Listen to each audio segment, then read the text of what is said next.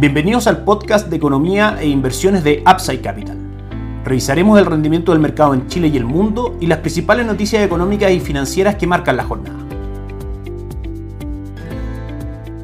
Muy buenos días, ¿cómo están ustedes? Lunes 1 de agosto de 2022, soy Ramiro Galeano, fundador de Upside Capital. Les doy la bienvenida a otra edición más de mercados en Upside Capital. Tenemos muchísimos temas que comentar el día de hoy. El primero es el IMASEC, el índice mensual de actividad económica del mes de junio 2022, que marca un 3.7% de avance en comparación con igual mes del año anterior. Las expectativas del mercado estaban en un rango entre el 3.6 y el 4.2, de manera que podemos definir que si bien cumple la expectativa del mercado, está en la parte baja del rango de las mismas. El sondeo de Bloomberg, sin embargo, estaba en 3.7%, de manera que está en línea con lo que el mercado esperaba y si es que lo vemos desde el punto de vista del rango, en la parte baja de lo que el mercado esperaba. Como siempre, estos datos hay que verlos en un contexto de más tiempo para poder ver finalmente cuál es la tendencia que hay detrás de esta cifra. La tendencia es bastante clara desde aproximadamente mayo del 2021. El IMASEC, que muestra la actividad económica en general, ha ido en una caída bastante fuerte, marcando ya un 3.7%, como decíamos, en el mes de junio de este año. No sorprende al mercado, se produce principalmente porque cae el comercio y la producción de bienes, y es una muestra más de que nuestra economía va en una franca desaceleración que claramente puede causar, y es por eso que esta noticia la comentamos, algunos movimientos en el mercado. Claramente lo que hemos visto, por ejemplo, desde el año 2019 a la fecha, menores proyecciones de actividad, mayores niveles de incertidumbre, por ejemplo, produce lo que ha ocurrido con el dólar en Chile. Una depreciación muy fuerte de nuestra moneda frente al dólar norteamericano en octubre del 2019 estábamos en niveles cercanos a 700 pesos. Este año llegamos a tocar incluso niveles de 1060 y nos encontramos actualmente utilizando alrededor de 900 pesos. De fondo, vemos que una menor actividad económica es uno de los factores que hace que nuestra moneda se deprecie, dado que la moneda es la cara visible del estado de la economía. Una noticia más que va en línea, como decíamos, a la menor actividad y crecimiento, incluso posible recesión de nuestra economía, es lo que muestra el Banco Central dando a conocer el IMASEC de junio de este año. También el Banco Central da a conocer una nueva lectura de la encuesta de operadores financieros donde básicamente hay un ajuste bastante marcado, es que aumentan los niveles de inflación y de tasa política monetaria esperada. En ese sentido, por ejemplo, los próximos 12 meses se ve que la inflación sería de un 9% por sobre el 7.85% que esperaba el mercado y que los siguientes 12 meses, es decir, en 24 meses desde hoy en adelante, el IPC se mantendría en 4.75% todavía por sobre la meta del Banco Central. Recordemos que la meta del Banco Central es que las expectativas inflacionarias converjan a un rango entre el 2 y el 4% con una meta del 3%. Actualmente está en 4.75%. También en cuanto a tasa política monetaria, vemos que el consenso de esta encuesta muestra que en septiembre debiese haber nuevamente un alza, pero de 50 puntos base menor a la última, llevando la tasa política monetaria al 10.25% desde el 9.75% actual que se decidió en la reunión a mediados de julio. Esto muestra una alza, como decíamos, en las proyecciones de tasa de política monetaria, dado que esta encuesta en su última lectura había arrojado que la tasa política monetaria debe llegar solamente al 10% y mantenerse en ese nivel, terminando el ciclo de ajustes de tasa al alza. El techo de la tasa política monetaria también aumenta, marcando esta encuesta que en diciembre el Banco Central podría llevar la tasa al 10.75%, mantenerla en esos niveles durante algunos meses del próximo año y en marzo del 2023 recortar 50 puntos básicos, dejándola nuevamente en 10.25 y llevándola en septiembre de 2023 al 8.5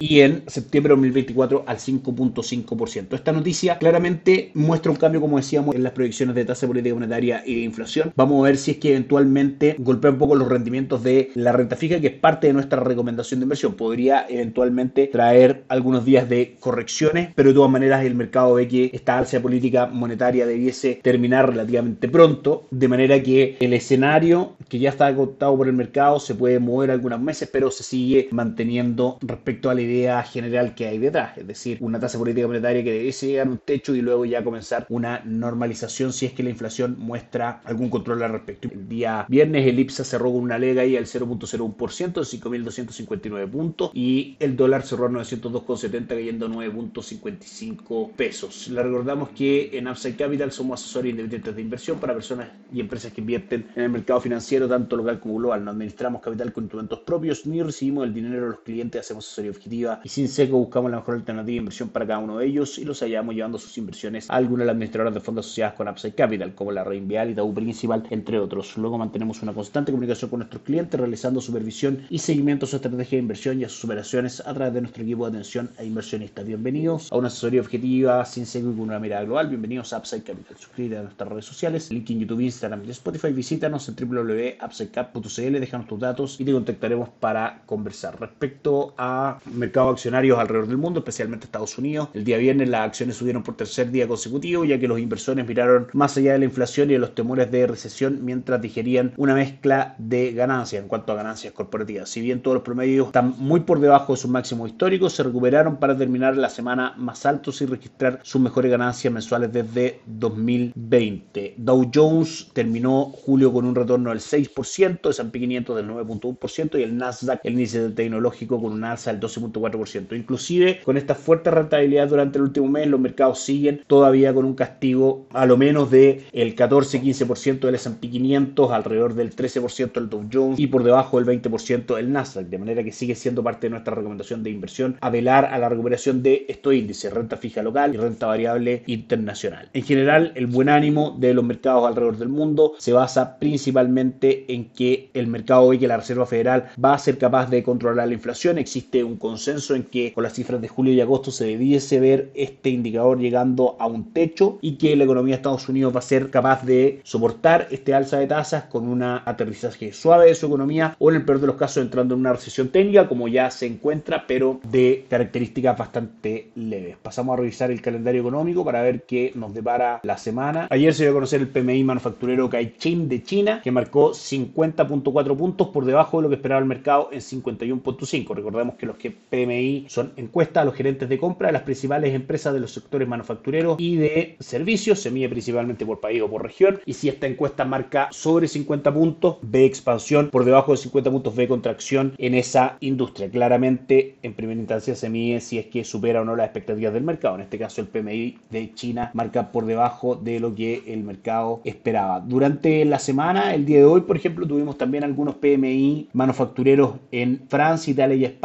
todos en zona de contracción por debajo de lo esperado. En Alemania en zona de contracción, pero por sobre lo esperado. Y en Europa como un todo en zona de contracción, pero por sobre lo esperado. En Estados Unidos se va a conocer el PMI manufacturero del ISM, que marca 52.8 puntos versus los 52 que se esperaban. Mejor a lo esperado y en zona de expansión la actividad manufacturera en Estados Unidos. Mañana vamos a tener algunas cifras importantes respecto a PMI de servicios en China. El día miércoles vamos a ver también la lectura de PMI de servicios en Europa y por supuesto también en Estados Unidos. Ya el día jueves, como siempre, las peticiones semanales por subsidio de desempleo desde Estados Unidos y el día viernes terminamos la semana con la creación de empleo no agrícola de Estados Unidos, la cifra más importante como siempre del mes, dado que el 70% del Producto Interno Bruto de Estados Unidos se basa en consumo interno y es muy importante estar analizando el mercado, le toma mucha importancia a los datos de empleo de la economía norteamericana. Por último, el sábado 6 de agosto vamos a estar conociendo la balanza comercial desde China. Pasamos a revisar los mercados rápidamente. El IPSA hoy día cae un 0.37 en un día donde el cobre cae también un 1.37%, junto con fuertes caídas también en el petróleo WTI, por ejemplo, cayendo un 4.6%, cerrando en 94 dólares por barril. El cobre marca 3.52 dólares por libra de cobre. El dólar index a esta hora marca caídas del 0.45% y en línea con eso el dólar peso que cerró, recordemos, en 902 el día viernes, hoy día llegó a tocar mínimo incluso en 883, pero esta hora cotiza por sobre 890 cerrando en 892,75. Y los mercados alrededor del mundo, Asia tiene una jornada positiva con el Nikkei 225 arriba subiendo un 0.69%, el Hansen de Hong Kong también positivo un 0.05 y el índice de Shanghai subiendo un 0.21. Europa cae a esta hora el DAX alemán levemente un 0.03% y el Eurostock cae también un 0.19. Y Estados Unidos, si bien tuvo positivo a comienzos de la jornada, cae el Dow Jones un 0.43%, el S&P 500 cae un 0,66 y el Nasdaq un 0,6% también negativo. Que estén muy bien, tengan una excelente semana, nos encontramos mañana. Chao, chao. Gracias por escuchar el podcast de Economía e Inversiones de Upside Capital. Te invitamos a visitar nuestro sitio web www.upsidecap.cl y contactarnos para brindarte una asesoría objetiva, sin sesgo y con una mirada global para tus inversiones.